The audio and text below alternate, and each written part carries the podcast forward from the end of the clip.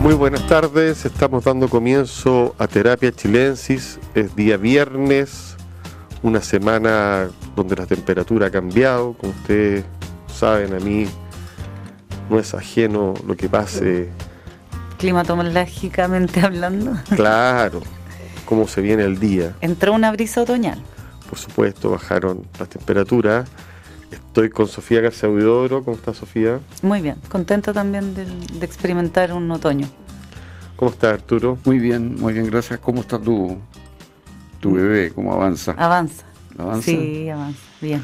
Aquí se acaba de revelar un secreto. Tenemos un niño. Tenemos un cuarto, un, cuarto ser humano frente a los micrófonos. Sí, Sí, sí, sí. nos está escuchando todo, así que yo le tengo Sí. mucho respeto. Así parece, ya Sí. reconoce voces a esta altura. Esta altura reconoce voces y a ti hay que cuidarte como. claro, como diamante ya. Eh, yo traje algo definitivamente freak para empezar esta sesión de cine, literatura y otros comentarios. Porque creo que es una tendencia definitiva que se nos viene, que es la onda médica, la medicina como estética, ya no como algo solamente que nos salva, sino como una cuestión que nos interesa más allá de la visita a la, a la clínica, al hospital. Vi esta tendencia por primera vez en- de manera nítida en Cronenberg, en su película, la última película de Cronenberg, Crímenes del Futuro, donde las operaciones eh, revestían placer sexual. ¿La Sí. comentamos acá? La comentamos acá, una película súper eh, controvertida, Cronenberg tiene buen olfato. Esto sin duda tiene que ver con la biopolítica y con, la pandemia. O sea, la pandemia cambió, parece, este escenario y nos convirtió a los médicos en alguien de interés como fueron en algún momento los detectives privados. Entonces acaba de aparecer eh, por la editorial Salamandra un libro que se llama El arte del bisturí de Arnold van der Laar. Este señor Van der Laar es un cirujano que tiene alguna experiencia, un tipo relativamente joven, leí, leí una entrevista y que decide escribir este libro porque, en sus palabras, hay muchas historias de operaciones famosas, pero sus escritores no son médicos. Escribí el libro para poder contar esas historias desde la perspectiva médica y que no se perdiera información. Bueno, lo que él cuenta son casos históricos, desde el relato como Albert Einstein se salvó de un aneurisma, pasa por la extracción de un cálculo renal a un tipo holandés del siglo XVII, Juan Pablo II, el atentado del año 81, produjo también un ¿Y lo cambio cuenta quirúrgicamente? quirúrgicamente con detalle. Por ejemplo, hay el Houdini que murió de una apendicitis aguda. En el Imperio Romano se producían lo que le llamaban reducciones de abdomen, o sea, lo que se llamaba abdominoplastía, que ¿ya? Eh, lo cuenta con todo tipo de detalle. La emperatriz Sisi, en que se le una perforación al pericardio tras ser apuñalada con un estilete. Y lo más ya demencial es Frances Burney, a quien le extirparon un pecho, Son todos célebres. todos célebres, sin anestesia. Porque la anestesia, y esto es lo que uno aprende en este libro, aparece en el siglo XIX recién. Bueno, morboso totalmente, lleno de detalles, con cultura, sofisticación, una prosa que yo creo que es la prosa que va a implementar la inteligencia artificial. Una prosa llana, entretenida, bien puntuada, con mucha información, que es la que uno le podría, la que te da el chat GP5, digamos, sé si tú le dices, redacte bien como escritor, creo que podría llegar a la prosa que tiene eh, perfectamente Arnold van der Laar. ¿Y ahí no cómo, mala, ¿eh? cómo se nada. maneja la, adrenalina? Porque uno, no sé, uno ha visto serie o película médica, es como un, un- un género, donde el pabellón es esta locura de que están Otras son pasando las muchas cosas. históricas, Ya. Ciertos personajes históricos se vieron amenazados. Entonces el tipo, Y cuenta en el fondo el suceso, el preoperatorio, el, el postoperatorio, claro, es, un- es historia de la medicina, sí, en pocas palabras. Lo que pasa es que a esa historia de la medicina, como son operaciones, no casos generales, que es lo que suele acontecer en la historia de la medicina, son casos puntuales, eh, es bastante descarnado en sus descripciones. Es morboso, te da información Mm. médica, pero de manera que tú la logres retener, o sea, te cuenta de algún del pericardio, Ya. y tú aprendes lo que es el pericardio mientras te cuenta a su vez la operación. Bueno, Y tú eres medio hipocondríaco, ¿no? yo soy súper hipocondriaco. Entonces esto te, te, te, te- te debe llegar también bastante No, por ese lado. sí, ¿No te da fatiga? No, ¿No? que mi hipocondría ha ido evolucionando gracias al psicoanálisis y se ha transformado en un odio hacia los médicos. Ah, mira. Tengo problemas con los médicos por la una- autoridad médica. Una Ya. cuestión bien extendida. Sí. No, no eres el único, puedes formar un gran club. Sí, sí, yo sé que somos un gran club. eh, Conozco que, varios. que tenemos una que nos parece súper absurdo pagarle muy caro a gente que te mande de manera irrespetuosa, como a veces ocurre en las consultas privadas. En las públicas, ¿Para qué? ¿para qué decir? O sea, el tema de la autoridad y la medicina que se subieron por el chorro hace mucho rato. ¿Se acuerdan de que en la antigüedad esta gente tenía un muy bajo nivel social y después eran considerados sangradores, eran, era, llamémoslo así, ser médico y tener algún estatus, una cuestión absolutamente moderna eh, que tiene que ver con la burguesía, Claro, con la burguesía, el desarrollo de la ciencia, todo eso. pero no le acredita claro. nada a esta gente como para tener autoridad de príncipes De dioses. y de Dios. Y, Entonces, y durante la pandemia sí se exacerbó, obviamente por las razones sanitarias, esta especie como de autoridad eh, que a muchos les pareció eh, directamente ya complicada en términos eh, políticos incluso. Podían dictaminar eh, nuestras vidas, un, como un, un control muy extremo en algunos casos. yo en ese sentido sí, eh, creo que Foucault tenía razón y toda esta gente que, que consideraba que por ahí venían los peligros. No, no comparto los lo, los apremios, llamémoslo así, o, la- o los temores generalizados. Pero en lo personal no, eh, me interesa mucho la medicina por lo mismo. Eh, comentamos en este programa, por ejemplo, yo he traído a colación dos veces los libros de Andrea Kotov, que es una especialista en el tema, medicina y literatura. Claro, el tema del, del padeciente. De- me interesa, me interesa todo esto, pero, pero creo que sobre todo recomendar este libro, porque más allá de lo que yo piense, creo que muchos médicos además que eventualmente nos pueden escuchar, algo está pasando con que ellos se están convirtiendo en seres estéticos. Entonces van a tener seres también, porque el poder que han adquirido Mm. le está trayendo, le está trayendo una serie de lo- atributos que no son necesariamente los atributos que ellos quieren tener. Mm. Son los atributos que los pacientes, los creadores en este caso, le vamos a dar. Entonces, por ejemplo, este libro es el libro de un médico que reacciona ante otros que cuentan historias no tan perfectas o no con todos los detalles. Bueno, este médico se está dando cuenta, por cierto, y ese es el juego cultural que hay en este libro, que hay una lucha por también apropiarse de la ciencia, que es lo que pasa para convertirla en literatura, no respetándola. Pero la base de este libro es un poco que, que creamos cómo son las operaciones en verdad. En verdad, ya. Yo debo decir que sí, no es un placer, llamémoslo así, estomacal leerlo. Eh, No, no- no es para seducir tampoco a nadie, no se lo recomiendo a ningún Te pololo. corta que- un poco la- el apetito. No, pero no es para regalárselo a la polola, ni al pololo, ni a, ni a quien sea. Es un libro para comprárselo de manera privada. Casi para el baño. yo diría. pero bueno, hay que recomendarlo. El arte del bisturí de Arnold Van Laar, publicado por Salamandra. Todos tenemos derecho a tener nuestras pequeñas perversiones o nuestros pequeños eh, derrapes, como meterse en este, en este cuento. A mí me gusta, voy a hacer otro comentario, muchos son los psiquiatras pasados de moda, dados de baja. Ese- ese- de eso compro libros y una afición. Como esos métodos que ya están totalmente en desuso. No, como esa gente que, que trabajaba, ponte tú, con Freud, Mm. como Grodek, Steckel, que, que consideraron que, que ya no, no servían sus teorías. Otto Rank, gente famosa. Otto Rank era, ponte tú, uno de los, de los novios de Anais Nin. Entonces Anais Nin, cuando cometió el incesto, lo primero que hizo fue ir a la casa de Otto Rank a notificarle que el complejo de Edipo se había acabado. que ella que se sentía súper libre después de haber cometido un incesto y que no tenía ninguna culpa. Bueno, pero estos señores tienen teorías respecto a la mitología, respecto a los sueños, cosas que se dieron de baja, pero que a mí como literatura me interesa mucho.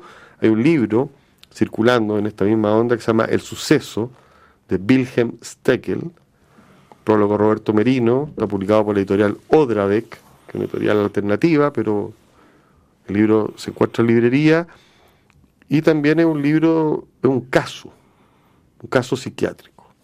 Wilhelm Steckel, que es un gran psicoanalista, dado de baja, es un narrador magnífico. Y sus casos, que él le confesó a Freud, que algunos lo había inventado un poco, y Freud lo acusó de imbecilidad moral, que es un caso, una cosa muy rara, bueno, pero como narrador es insuperable. también ese otro síntoma de esta, de esta situación, que se publiquen casos médicos. Se reeditaron los casos de, Freud en versión sin comentario. Mm. Algo está pasando ahí con, con los casos. Bueno, están también los de Oliver Sacks, su último libro también de casos. Hay una tendencia ahí. Sofía, tú sácame de este lugar que me he metido yo de manera absolutamente esta camisa de once vara. Te saco de ahí. Ya. Em, estuve viendo los últimos días em, dos producciones en Netflix, em, dos series. Eh, una de ellas se llama Transatlántico y eh, me pareció entretenida, no es una gran serie para nada. Bueno, quiero, quiero decir que a mí por, por estos días, eh, la semana es lo que transcurre entre domingo y domingo, que es cuando liberan capítulo de Succession, y absolutamente lo único que me importa en este momento, pero... Ah, estamos hoy día un día de confesiones. Sí, no, es que está la serie, está el último capítulo de Succession, que fue el, tercero de la última temporada, que es la final además, que hará en la historia. Mm. Fue fantástico. Pero eh, cuando, cuando, cuando hay que satisfacerse con otras cosas, estuve viendo eh, Transatlántico, una serie entretenida. Eh, que cuenta, está basada en, en, una historia de la vida real y en una novela de Julie Oringer, eh, que del mismo nombre, y la creadora es Anna Winger en la adaptación para, para esta serie, para Netflix. Bueno, lo que cuenta es la historia de unos eh, norteamericanos que durante la Segunda Guerra Mundial estuvieron ayudando a sacar a personajes célebres de Europa. Todo esto acontece en eh, Marsella entre el año 1940 y 1941 y eh, la historia real, como decía, de Varian Fry, Mary Jane Gold y el Comité de Rescate de Emergencia. Entonces, lo que acontece es que finalmente hay una gran casona en Marsella donde mucho de esto es ficción o se están juntando cosas que no sucedieron en, ese orden ni, ni que coincidieron eh, necesariamente, claro. Eh, pero eh, ahí entonces, esperando una escapatoria de Europa siendo asediada por los nazis, están entre otros Anna Arendt, André Breton, eh, Max Ernst, Peggy Guggenheim, Walter Benjamin. No, no, eso es falso. O sea, no se ¿Ah? juntaron esos sujetos todos juntos. No, pues nunca estuvieron todos juntos, pero algunos sí. O pueden haber pasado por el mismo lugar, pero no, no a la misma vez. Digamos. Claro, y está como la, bueno, está la, historia real de Walter Benjamin, su, su suicidio cuando está ahí tratando de de, arrancar ayudados por este comité de rescate de emergencia y aunque claramente no es eh, del todo real, no deja de ser muy entretenido el ambiente que hay acá. ¿Interpretaciones qué tal de los personajes? No, ahí, tenemos más problemas porque la serie para mi gusto peca de ser... Eh, de el otro día leía un concepto que hay algunos actores y actrices actuales que, eh, que nos sirven demasiado para ser personajes históricos porque tienen cara de iPhone. Eso significa que ya tienen cara de alguien que ya sabe lo que es un iPhone, que convive con un iPhone, entonces no, no te creo, no te creo que estáis en el siglo XIX porque tenéis cara de iPhone. O que no todo le funciona. Ya creo que aquí la estética general eh, tiene una estética como de iPhone, por mucho que sea la producción impecable, es quizás demasiado hermoso todo el vestuario, es como ridículamente perfecto. Eh, todos los personajes son de una belleza estética que también es un poco absurda. ¿Son creados por la inteligencia artificial? Prácticamente, como cuando uno ve ahora a veces en, unos personajes te este tiene cara de inteligencia artificial. Eh, no. no, para nada. Pero a mí personalmente me, produjo al mm. principio medio rechazo porque dije, ah, se ve como media boba, eh, por así decirlo. Y- Y, efectivamente es una serie súper liviana. Pero hay buenos momentos eh, en, en la trama. Eh, está esta Mary Jane Gold que existió, en la, que es una millonaria eh, de Chicago, soltera, aventurera, que consigue que su familia le mande plata. Entonces ella financia toda esta operación para rescatar a estos talentos y que salgan de Europa. Y, y que es entretenida la trama y qué sé yo. Y, lo- y los, Y los- los espérate, la personajes- curiosidad, claro, ¿quiénes hacen de Walter Benjamin, de, de Ana Arendt? O sea, ¿cómo Es queda? que no, no, no manejo ahora, no, no, no, no son famosos. Y no son ridículos, y eso es lo, lo que más me llama la atención. No, no son ridículos. Hay un poco, por ejemplo, claro, eh, Max Ernst se supone que ahí te muestran cuando conoce a Peggy Guggenheim y Peggy Guggenheim dice, no te preocupes, yo, yo te salvo. Y, y es entretenido para uno ver la manera en que está desde los, no sé, los aros de Peggy Guggenheim, la ropa de Peggy Mm. Guggenheim, y organizan ahí, entre medio de todo este ambiente de guerra, hay una especie de glamour decadente medio absurdo también, entonces organizan una fiesta, y está Bretón con los ojos, ¿cachai? Ya. Ahí están todos estos elementos artísticos que tienen alguna gracia. El precursor de esto. de manera ultra liviana todo, pero, pero tiene cierta gracia de, de ver, de fantasear, que esas personas hubiesen estado ahí efectivamente teniendo esa fiesta. Muy de los años 90, hacer todas estas cosas. ¿Cuáles cosas? Esto de juntar personajes de una época, me acuerdo, Marco Antonio La Parra. Mm.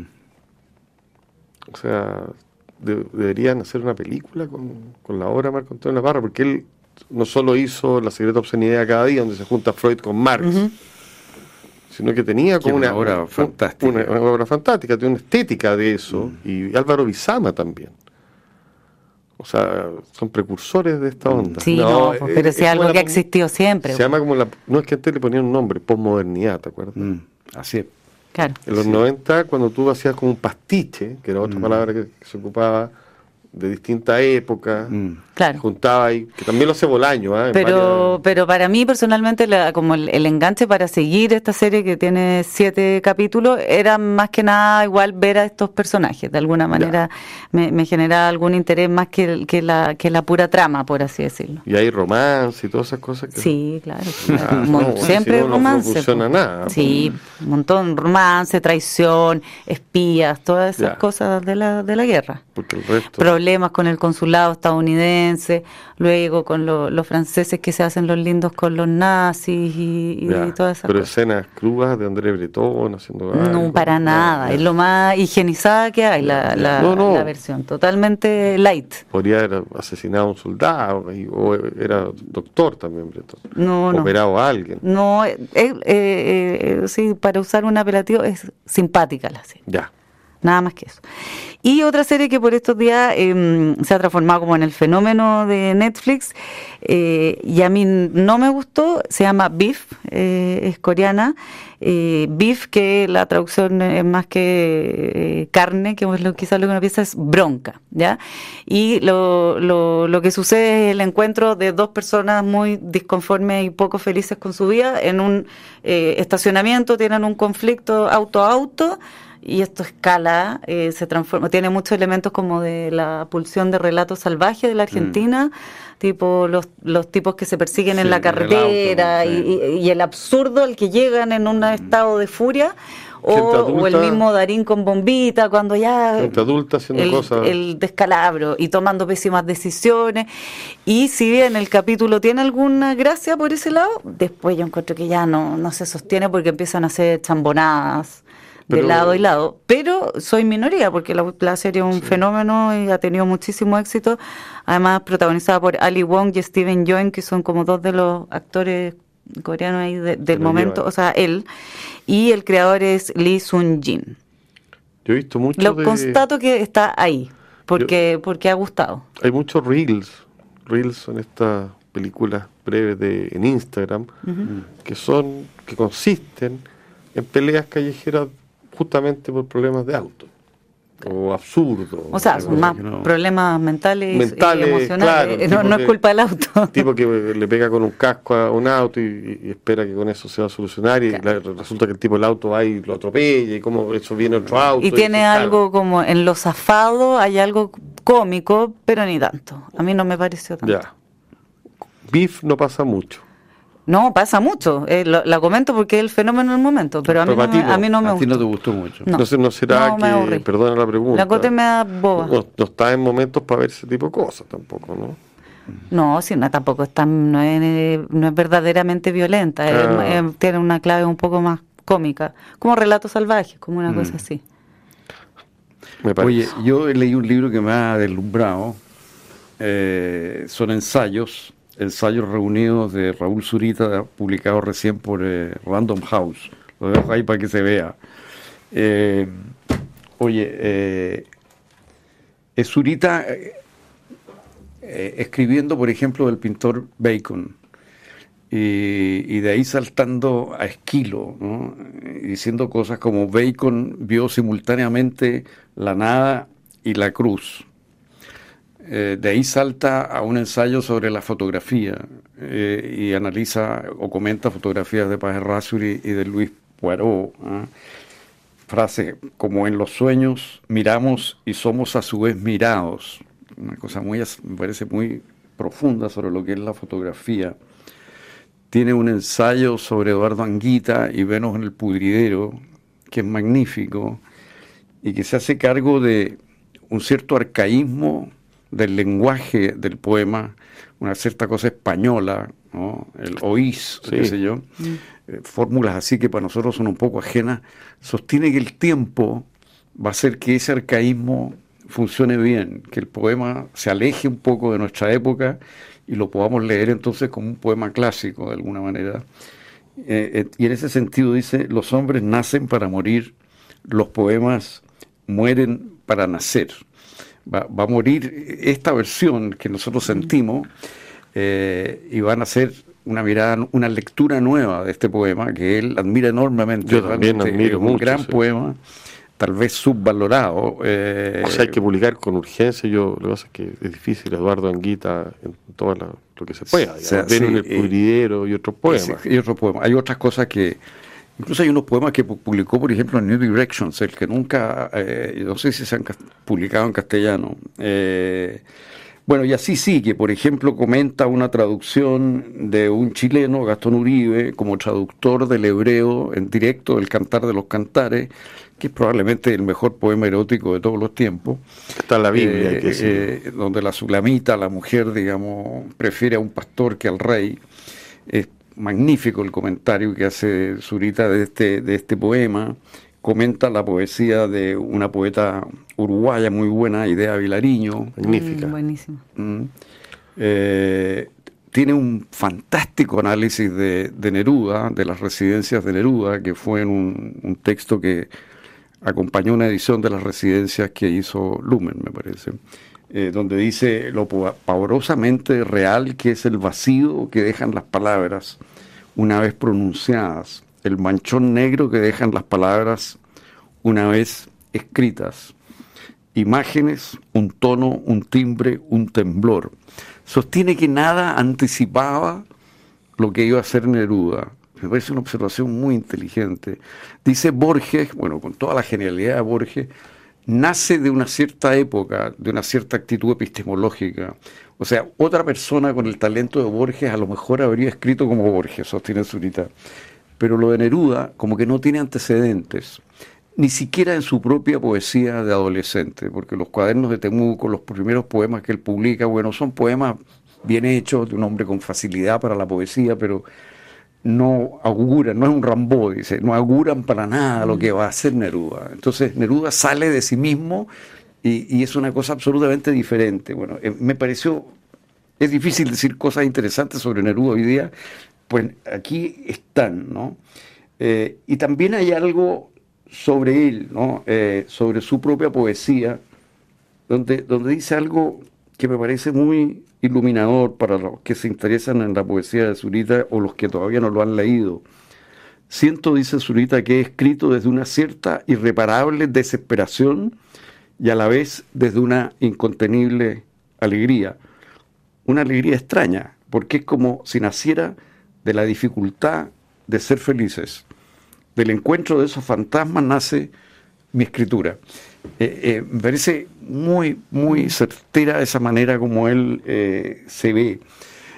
una característica de, los, de la mirada de Zurita es que en cierto sentido su poesía y muchas veces su lectura de poesía que a él le interesa en particular, como que trasciende lo individual, ve siempre una voz colectiva eh, en los grandes poemas, como que por eso nos vemos en estos grandes poemas o en estos grandes libros, sea novela, obra de teatro, fotografía, lo que sea, porque de alguna manera... ¿Mm? Le gusta lo épico. Pero no solo lo épico en el sentido de lo grandioso, sino de lo colectivo. Sí, de lo colectivo. El de nosotros. El nosotros. Es una poesía de nosotros. Donde entonces, por ejemplo, ver una imagen de Poirot no es ver solo esa singular mujer ahí retratada, sino que de alguna manera es un nosotros que está ahí. Y, esto me parece que es como una de las características de la poesía de Zurita y mm. parte de su, de su talento, de su genio ha sido lograr eso, ¿no? lograr esa poesía de un nosotros, es decir, buscar la universalidad eh, no por la vía de una especie como de tipo universalizable, de personaje universal, de yo universalizable, sino más bien al contrario. Y entonces su relación con el lenguaje tiene que ver con esto, porque entonces cuando la lengua habla y cuaja en un poema de verdad, en realidad la lengua es, es pública. Entonces es como que la lengua de todos cuajara ahí. El individuo que compuso eso pasa a ser secundario, digamos. ¿ah? Eh, lo que importa es que la lengua logró dar de sí algo que estaba, pero que nunca nadie había logrado producir. Mm. Entonces, hay algo colectivo en la mirada profunda de la poesía azulita que yo no había visto nunca hasta que leí estos ensayos. Eh, que son muy impresionantes realmente y que recogen distintos momentos de la vida, pero hay una enorme consistencia. Claro, porque es Zurita a lo largo de los años. A lo largo de los años, pero son increíblemente consistentes, o sea, eh, eh, parecieran hechos todos en el mismo momento. Yo diría tanto, me ha impresionado tanto este libro que me atrevería a decir que si Zurita no hubiera escrito nada más que esto, merecería un lugar imborrable en la lengua. Tanto así. Sí, es realmente impresionante lo que hizo. Buenísimo, entonces. Son sus ensayos reunidos, publicados por Random. Random. Acaban de aparecer. Mira. Eh, así que. ¿Fue potente? Sí, no, es muy impresionante de leer y te digo además la variedad de autores que toca, digamos, ¿no? Y de género y de, todo tipo de forma artística. Es decir, está la sensibilidad de Zurita mostrada hablando de otros poetas, de otros autores, de otros artistas, de otras de otras dimensiones, digamos, de la, de la existencia de una forma muy, muy persuasiva, muy, muy, muy, y muy original, mm. porque la inteligencia de Zurita tiene originalidad no solo, y esto es muy inusual, pero no solo cuando escribe sus versos, sino que hay una inteligencia aquí eh, intelectual. intelectual, una penetración en cuál es el secreto de ese verso de Esquilo. Por ejemplo, el don que tiene para encontrar citas o versos Poemas que uno ha leído 40 veces y él cita algo. Claro, es un talento. Te fijas y ve ahí una, cerradura que se puede abrir. ¿eh? Súper recomendado entonces. Sí. Yo quería contarles que me, algo que no es recomendado, clavarse con un libro. O sea, tener ah. las ganas de que el libro sea bueno y que haya fracasado. Bueno, y tenemos un libro de poemas que viene luego, creo, ¿no? No, no, sí, pero no, no mezclemos, ¿ah? Bueno.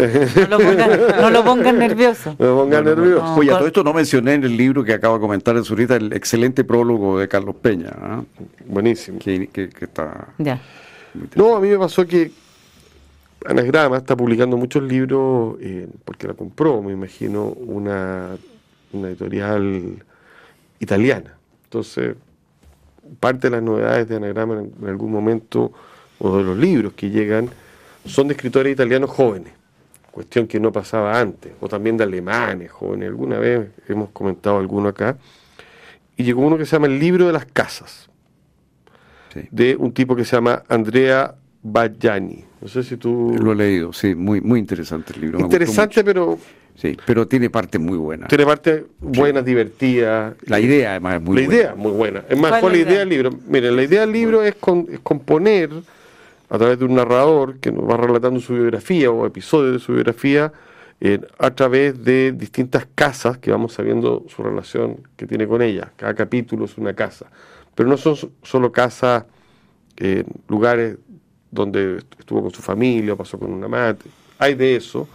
También hay una especie de casas mentales que, que el sujeto tiene, en el sentido que, por ejemplo, dice la casa de la familia se ha formado por la unión de dos mobiliarios preexistentes. Es fácil saber qué objetos son del yo y qué objetos son de esposa e hija. Es fácil reconstruir las dos casas originales. A lo que me refiero es que las casas le da, o los lugares, los transforma en lugares metafísicos, metafóricos. Son espacios. son espacios. que los llena. Eh, habla, por cierto, de su intimidad. Hay la sensación de que estamos conociendo a, un sujeto y entre medio pasa la historia del secuestro y el asesinato de quien se llama el prisionero y el poeta, es Aldo Mori Pasolini, que no mm. están mencionados, pasa más o menos en esos años. Hay una tortuga que cruza toda la novela y que está presente, en, y numerosas referencias a la arquitectura, al urbanismo. Miren, a mí en lo personal no me gustó mucho porque no me, no me emocionó, no me hizo... me pareció un poquito cerebral el ejercicio. Sí, pero me encantó la idea. La idea es muy buena. O sea, a ver, voy a ser más cruel. Esto escrito por otro tipo con más alma eh, y con menos intelecto, mm. y sacando además entre medio eh, a Pasolini y toda esta cuestión que, claro, le pone color, pero, pero no sé cuánto era necesario. ¿Te pareció intelectualizada? Yo tuve un poco esa sensación de un, tipo con talento, pero es joven. una idea, es un tipo muy joven, pero es más una, una gran idea que una gran novela. Pero quizás quiso impresionar. ¿Pecó de, joven en ese sentido? No, yo creo que está la intención del autor, que muy inteligente, y está el resultado, que a veces mm. no tiene que ver con la intención. A mí yo me acuerdo de, era amigo Juan Luis Martínez, y me decía Juan Luis Martínez que, no, que por ejemplo, él lo hubiera considerado, eh, que bastaba con la intención, o sea, con que este libro daba lo mismo que estuviera mal escrito. ¿Eso te decía? Sí, que, era, que la novela a él solo le interesaban en la medida en que era buena la idea, las novelas, no la poesía. Mm. Yo no estoy de acuerdo para nada. A él le interesaba solo la idea de la novela. claro, bueno, eso, yo no creo entonces que, haya sido un gran lector de novelas. No, pues no le gustaban. Ah, entonces, decía, hay, hay, novelas con, una trama pobre y con una escritura ah, riquísima. lógico. No, pero hay novelas que estaba hablando de un lector más de vanguardia, que tú dices, la idea, lo decía también Manuel Puig, la idea del Ulises de Joyce me seducía más que leerlo. Hay mucha gente que ha leído más sobre el, Ulises que al Ulises. Sí, tú sabes que eso es, es, muy frecuente, sobre todo en el mundo literario, y, yo lo encuentro una gran pérdida. Totalmente, y este libro pasa un poco... Gente, por ejemplo, que ha leído la carta robada de Edgar Allan Poe, porque Derrida escribió sobre ella. No antes. Pero no antes. O sea, entonces me interesa Derrida y porque Derrida tomó este cuento, entonces yo leí de Edgar Allan Poe mm. solo ese cuento. Es como una mirada a la literatura desde la teoría. Pero además una mirada sin curiosidad. Yo este problema lo tengo desde la universidad. Que es que la gente que leía Monte a Borges y no leía los libros que Borges recomendaba, no, no, se puede entender después. O sea, es obvio que tú lees un cuento de Borges y de repente aparece, no sé, Henry James y Thomas de Quincy y uno va y busca los libros de ellos y empieza a leer y te abre una puerta. Si tú no vas a hacer ese ejercicio, mm. Te quedaste en la mitad y no ganaste. Bueno, a mí me interpreta mucho una frase de, que, en algún momento leí de Borges justamente, pero no, nunca la he vuelto a, no, sé dónde está, ¿verdad? Pero, pero recuerdo haber leído donde dice, una entrevista de estas cosas, donde dice, eh, eh, hay que desconfiar de las novelas cuya explicación es más interesante que su lectura. Mm. O, bueno, más o menos parecido a Martínez. O me quedo con la explicación nomás. Claro, Martínez hace con lo contrario, me quedo con la explicación. Me quedo con la explicación, No. Claro. Eh, bueno, es bien complicado para ir cerrando el programa cuando las novelas son muy programáticas. Y uno ve el programa mm. detrás de la novela. A veces el programa es muy ideológico y da lata. Y a veces el programa es como algo muy... a ver, una idea ingeniosa que no pasa a ser eh, convertirse en carne, en emoción. Mm, y el ingenio es una cuestión que dura un rato. Este, este, este libro, que aburre también. Sí, este libro, por ejemplo, yo creo que un arquitecto lo puede disfrutar también. porque da cuánta cosa freak, detalle. El libro Las Casas de Andrea Baggiani, publicado por Anagrama, eh, se los dejo ahí, cada uno sabrá eh, si tomarlo o no. A mí me pareció un poquito eh, duro. Estamos terminando el programa, se nos ha pasado el tiempo volando, se nos quedó pendiente para la próxima el documental sobre Pornhub que está, está en Netflix, que es una mirada a la industria masiva, interesante. Le a la industria del porno. Sí. Sí, y yo he dejado en el tintero también el de Balmaceda. Ahí lo retomamos. bueno, próxima. Balmaceda tiene, su espacio aquí, no te preocupes, Sofía. Además que vi por ahí que estuvo eh, la, autora esta semana aquí en Radio Duna también, así que eh, habrán escuchado algo quizás los más fieles a esta estación. Muchas gracias por estar con nosotros, muchas gracias Sofía, muchas gracias Arturo. Los esperamos el próximo viernes y por cierto que este fin de semana no se despeguen del podcast, lo bajen, lo escuchen. Varias veces. Lo hagan circular. La transformación digital de tu negocio nunca estuvo en mejores manos. En Sonda trabajan para que disfrutes tu vida innovando y desarrollando soluciones tecnológicas que mejoran y agilizan tus operaciones. Conócelos hoy, Sonda Make It Easy. A continuación, información privilegiada al cierre y luego sintonía crónica debut junto a Bárbara Espejo y Francisco Aravena. Que tengan un buen fin de semana, aprovechen el otoño, que dicen que va a ser una estación muy breve. Muy Cada vez más breve, está durando un suspiro. Así que todavía no, tenemos muchas hojas eh, secas en el suelo para caminar. Y, las que se secan no se caen porque no hay viento. Claro, sí, está medio frustrado. un otoño con, llamémoslo así, del siglo XXI, que tiene... es lo que hay. Claro, mm. que tiene calentamiento global, pues no nos quejemos. en eso estamos. En eso estamos. Muchas gracias, muy buenas noches, que descansen. Muy buenas noches. Buenas noches.